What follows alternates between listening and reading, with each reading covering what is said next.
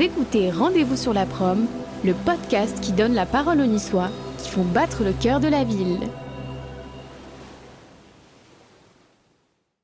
Alors la clientèle est hyper large. Déjà, la première chose qui me tient à cœur euh, et, qui s'est avérée euh, réelle, c'est que j'ai voulu lancer une marque de, vestes et de blousons euh, non genrés, donc plutôt unisexe.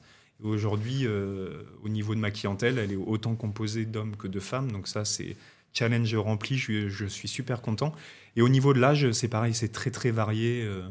Je, vends à, des très jeunes personnes comme à des personnes un peu plus matures. Ce podcast vous est présenté par Jean-Raphaël Drahi et Julien Gérard. Tous les premiers et troisièmes mardis du mois, découvrez des parcours, des destins parfois, de celles et ceux qui font l'actualité, la vie et le dynamisme de la ville.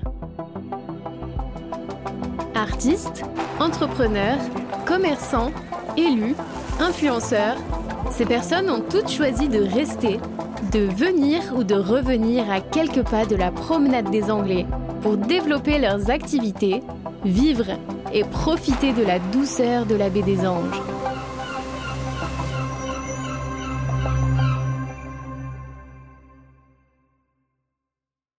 Bonjour et bienvenue sur ce nouvel épisode du podcast Rendez-vous sur la prom. Je suis aujourd'hui avec Thibaut. Bonjour. Bonjour Julien. Dis-moi, il y avait deux noms sur la sonnette, c'est lequel le tien? C'est Duval. Duval, Thibaut Duval. Qui est Thibaut Duval? Thibaut Duval est normand déjà pour commencer. Donc Duval, nom euh, très répandu euh, dans cette région de la France. Je me disais bien, il n'y avait pas d'intonation euh, italienne dedans. Non, pas du tout de, notion de Méditerranée, effectivement. Donc normand. Oui, tout Expatrié à Nice depuis combien de temps? Depuis 2006 maintenant. Depuis 2006. Alors on va un petit peu parler euh, de, euh, de, ce que tu fais, mais avant j'aimerais bien avoir un petit peu le parcours. Qu'est-ce que tu as fait avant d'être euh, créateur sur Nice? Alors, avant d'être créateur sur Nice, j'ai travaillé pendant 20 ans dans le commerce en tant que manager, responsable de magasin, également visual merchandiser. Donc le visual merchandising, je ne sais pas si ça te parle. Euh, pas du tout. Donc en fait, ça consiste à euh, tout ce qui est mise en place et théâtralisation des produits dans les magasins. Donc ça passe par les vitrines, les mannequins et voilà tout l'aspect esthétique euh, et commercial en magasin. D'accord. Tu étais déjà dans le domaine du, prêt-à-porter? Oui, toujours. Toujours? Oui. Ouais, je me suis directement orienté dans ce secteur-là puisque la mode m'a toujours intéressé et, c'était un moyen de baigner dans cet univers que de travailler en magasin. Alors on va encore remonter un petit peu plus loin dans le passé. Pour arriver euh, à ce job, tu as fait des études? J'ai fait des études, oui. Moi, j'ai fait des études de comptabilité puisque j'ai été quelqu'un de, je suis quelqu'un de très créatif et quelqu'un de, passionné par énormément de, domaines. Et au moment de mon orientation professionnelle, euh, j'ai pas réussi à, vraiment choisir et, obtenir une, une orientation. Et donc je me suis retrouvé en comptabilité. C'était un peu à l'époque les voies euh, faciles d'accès pour euh, les jeunes comme moi qui avaient du mal à s'orienter. Euh, après, tout en me disant que la comptabilité, à un moment donné, peut toujours servir. Donc, c'est pas une formation qui m'a été inutile, mais dès que j'ai passé mes diplômes et que j'ai pu commencer à me lancer dans la vie active, bah, j'ai tout naturellement voilà, essayé de, faire une carrière dans les magasins. Et c'est comme ça que j'ai pu évoluer et gravir les échelons. Ouais, parce que dans la compta, il n'y a pas beaucoup de créativité quand même. Non, non, non, non. non Vaut mieux pas d'ailleurs. non, non, non, non, Là, je laisse ça aux autres. Après, ça m'est encore très utile aujourd'hui, mais, mais voilà, j'en fais pas mon, ma profession.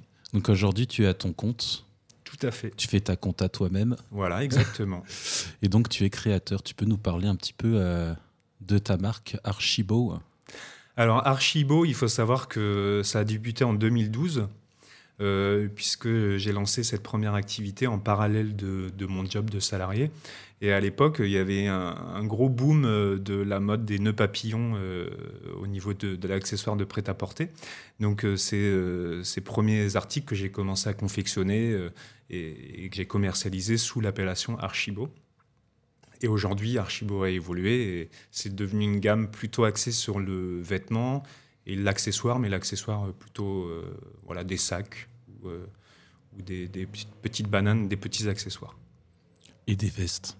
Et des vestes. Le produit phare aujourd'hui, ce sont les vestes upcyclées à partir de linge de maison euh, ancien, vintage. Donc ça peut passer par euh, des couvertures que je recycle et que je transforme en blouson. Euh, ça peut passer par des sacs de couchage aussi. Enfin, voilà, je, je, suis passionné de linge de maison ancien, donc c'est ce linge de maison que j'utilise pour les transformer. Alors, je t'ai rencontré euh, sur les marchés que tu fais à Place Garibaldi, le marché artisanal, avec, euh, on va faire un peu de pub pour Peggy aussi, donc que tu fais avec euh, Peggy, ma, mon épouse, à, Sabat d'Anero, pour ceux qui veulent en savoir plus. Euh, tu as toujours fait les marchés ou tu as vendu autrement Tu dis depuis 2012, c'est ça? Ouais, j'ai commencé 2012 en fait. Euh, pour pouvoir commercialiser en toute légalité euh, mes, mes nœuds papillons que, que, je faisais comme ça. J'ai ouvert effectivement ma première micro-entreprise, mais c'était vraiment, euh, comme on peut dire familièrement, une activité pour mettre du beurre dans les épinards et en complément de salaire. Donc c'est pas une, pas une société à l'époque que j'avais énormément développée. Cependant, en 2020, j'ai entrepris une reconversion professionnelle. Donc, il y a à peu près deux ans, j'ai quitté mon job et mon statut de salarié pour pouvoir euh, occuper euh, mon activité archibo à plein temps. Mais il a fallu que je la développe pour avoir un concept un petit peu plus abouti. Donc c'est pour ça que j'ai développé euh, la gamme. Et effectivement que j'ai débuté aussi les ventes sur le marché artisanal de, de, la place Garibaldi. Et en 2012, tu vendais où alors? En 2012, je faisais exclusivement des, des commandes pour des mariages, euh, j'ai le souvenir que j'ai euh, deux groupes de rock euh, niçois qui m'avaient sollicité à l'époque pour leur faire des nœuds papillons propres à chaque, à chaque membre du, du, groupe. Donc voilà, c'était des petites commandes comme ça, mais c'était pas, pas une distribution très très sérieuse et très réfléchie. Ok.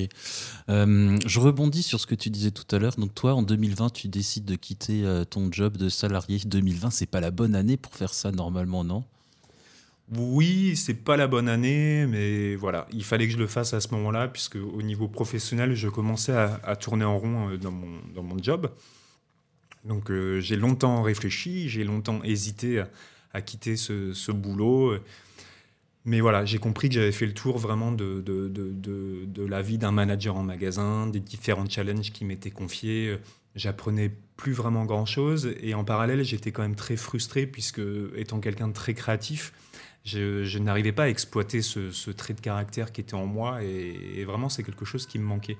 Donc pour moi c'était évident à un moment donné qu'il fallait que, que j'ai recours à une reconversion pour pouvoir m'épanouir euh, professionnellement. Donc oui, c'était pas la bonne année, mais parfois on choisit pas vraiment. C'était à quel moment de l'année du coup ta reconversion? Alors, c'était juste avant le confinement. Donc, il y a beaucoup de. c'est drôle parce qu'il y a beaucoup de personnes qui ont, qui ont entrepris des virages professionnels suite au confinement, alors que moi, c'est arrivé juste euh, avant, ce qui m'a permis de très très bien vivre mes deux mois d'enfermement, puisque voilà, j'avais quitté ce boulot qui m'avait vraiment coûté euh, pendant mes, derniers mois d'activité professionnelle. Donc pour moi, me retrouver enfermé dans mon appartement, c'était un peu une bulle de, voilà, se ressourcer, se recentrer sur, sur moi, sur mes réelles envies, mes réels besoins. Donc j'ai plutôt bien vécu ce premier confinement. Ça t'a laissé un peu de temps pour la réflexion aussi Tout à fait, ouais. C'est à ce, moment-là que, tu t'es dit que tu allais faire des vestes, des, des sacoches, des sacs?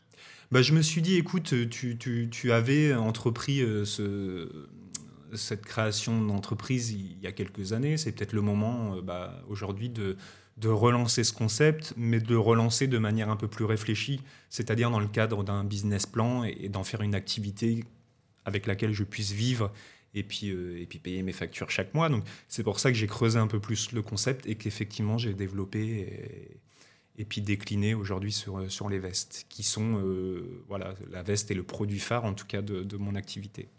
Donc tu disais qu'elles sont faites avec des couvertures que tu recycles.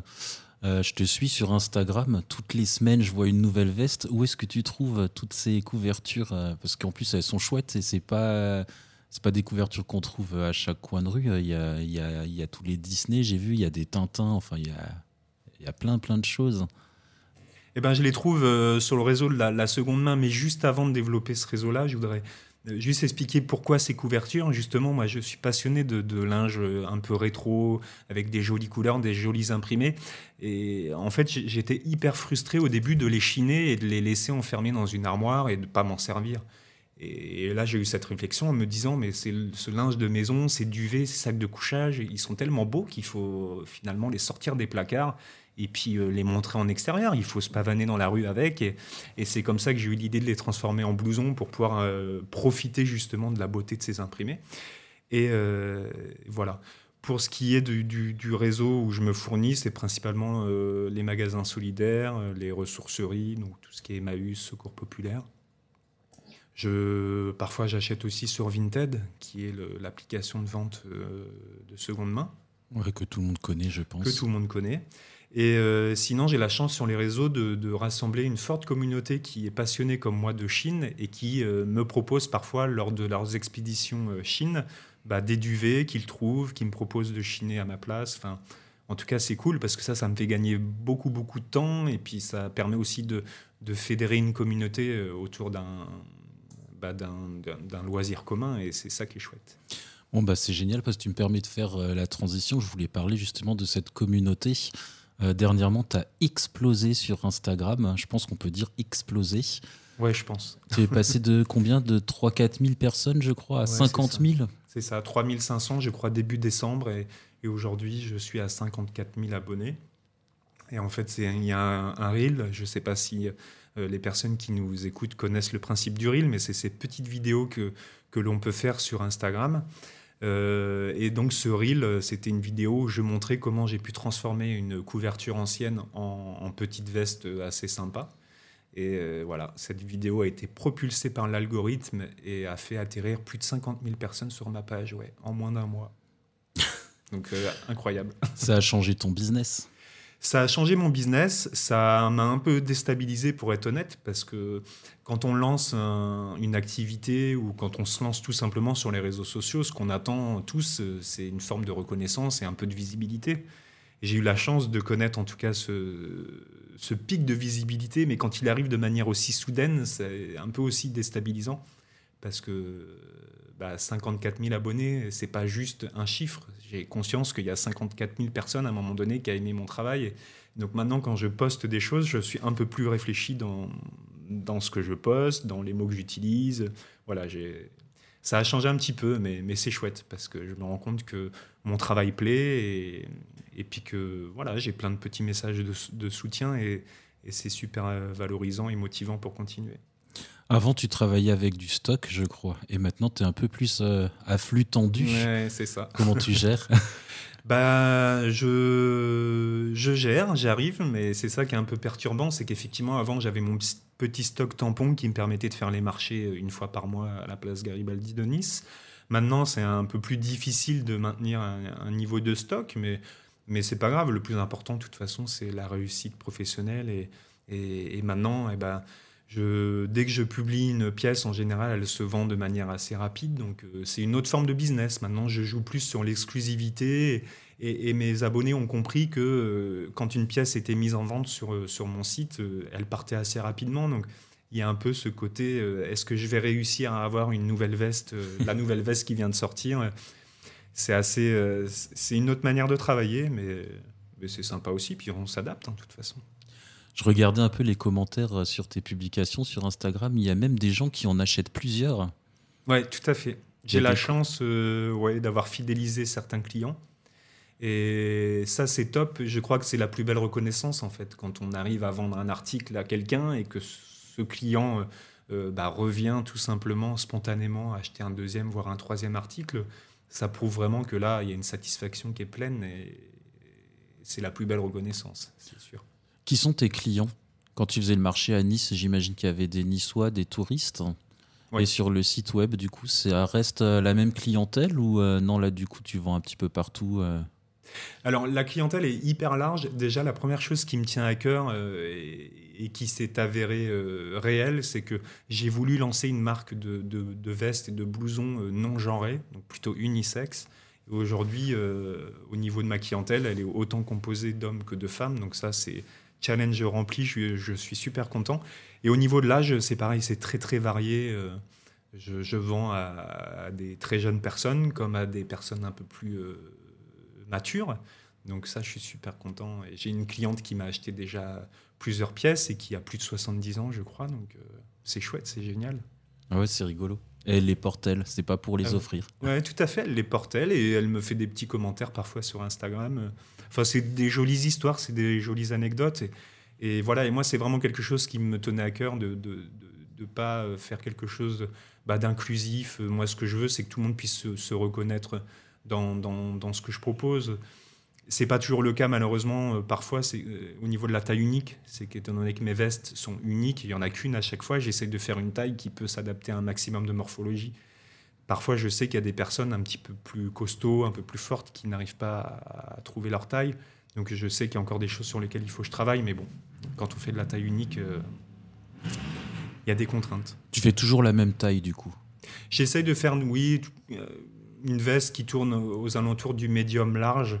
Comme ça, si c'est un petit gabarit qui la porte, ben, ça peut faire un côté un peu ce qu'on appelle oversize, c'est-à-dire euh, veste un peu large. euh, ça, donne un côté un peu sympa. Et, et pour quelqu'un qui fait un- une taille euh, L, voire XL, il peut la porter, ça lui fait une, taille normale. Ok. Euh, Il y a une question que j'ai en tête et qui est assez difficile à poser.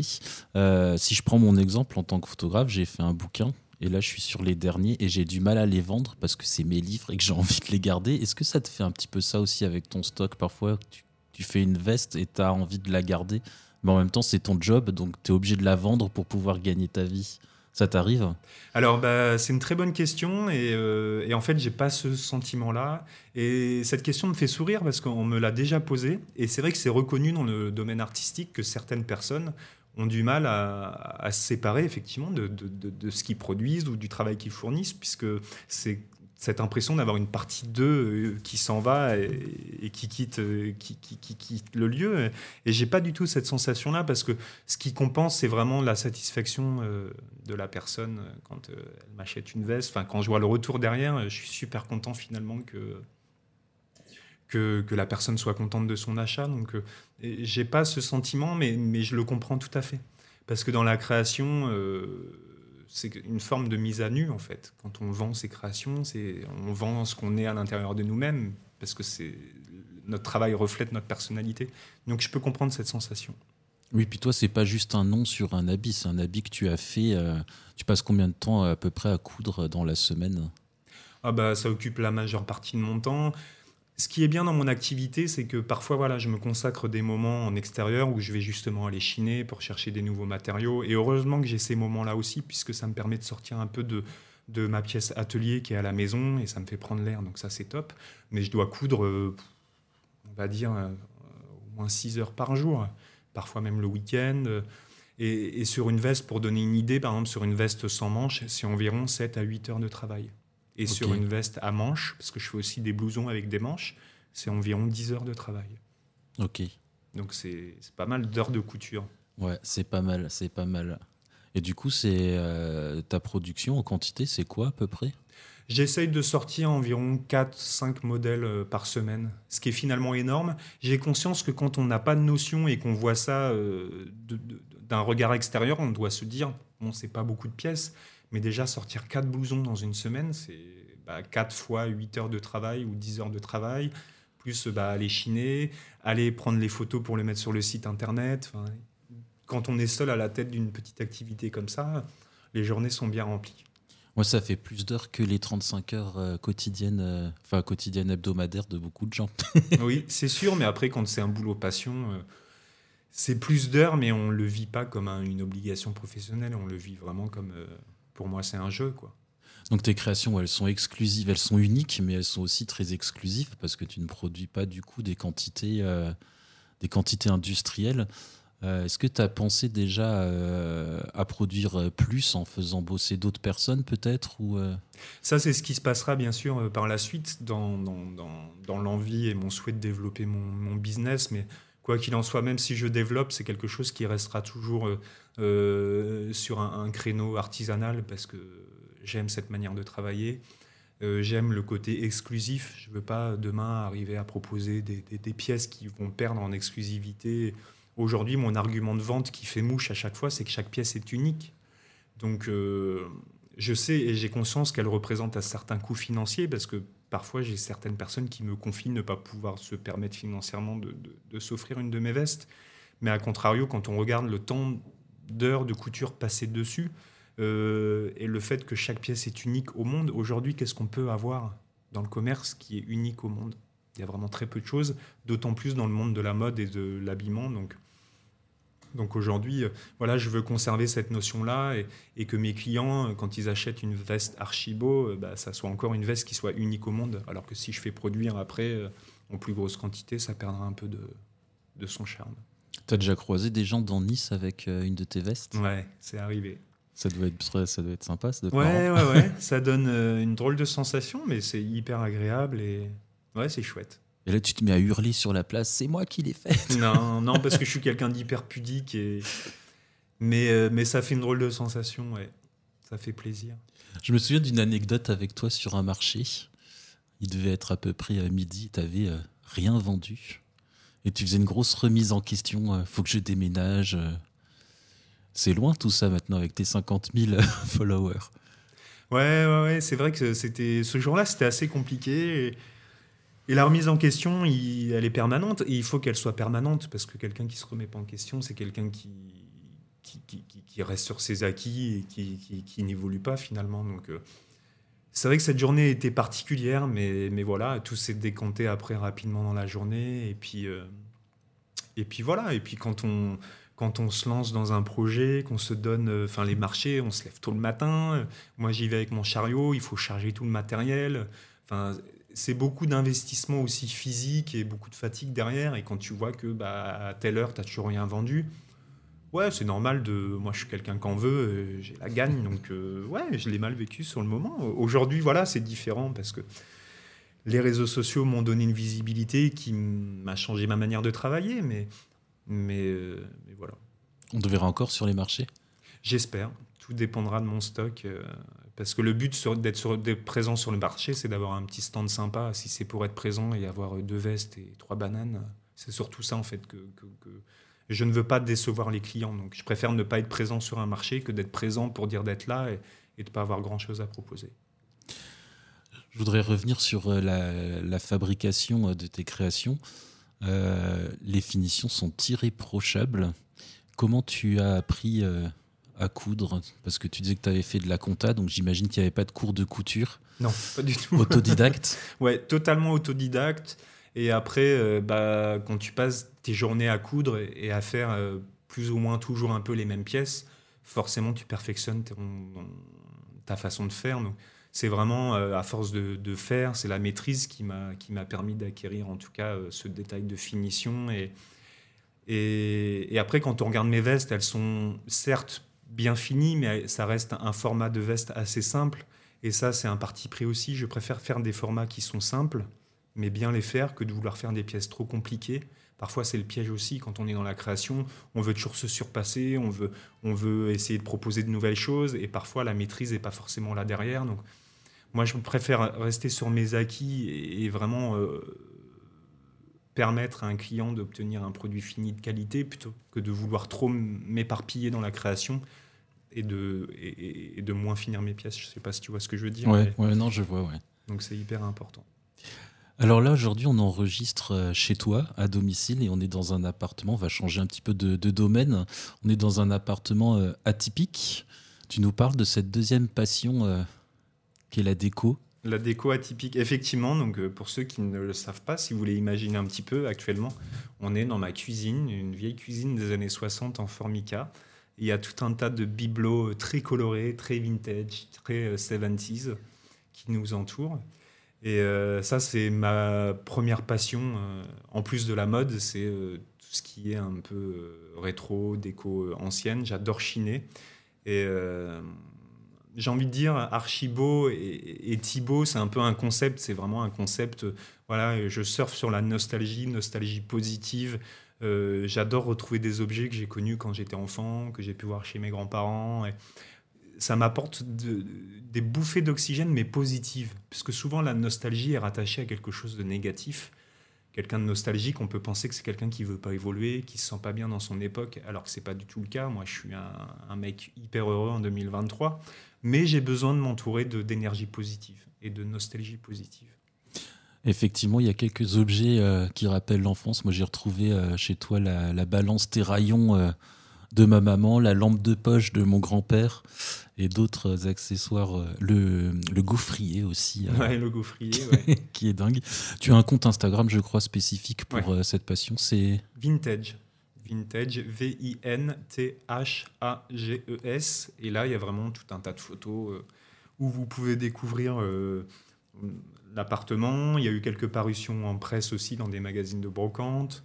Euh, il y a eu quelques parutions aussi dans, dans un bouquin euh, qui a été fait en collaboration avec Le Bon Coin. Donc, il y a des petites références aussi au niveau, voilà, euh, au niveau, niveau de, déco vintage assez sympa qu'on a pu acquérir grâce à ce compte Insta. Je mettrai les liens des deux comptes Instagram dans les notes de l'épisode. Est-ce que tu es allergique au neuf? Je suis pas allergique au neuf, mais comme je le dis, euh, j'ai- j'aime m'amuser à dire ça. Moi, je suis carrément plus excité quand je rentre chez moi et que j'ai chiné un objet tout crade, de prendre une éponge, de le nettoyer, de le revoir briller et de, retrouver un, voilà, son côté étincelant, plutôt que d'acheter un truc neuf, de déballer un carton plein de polystyrène, plein de plastique. Enfin, ça, ça m'excite pas du tout.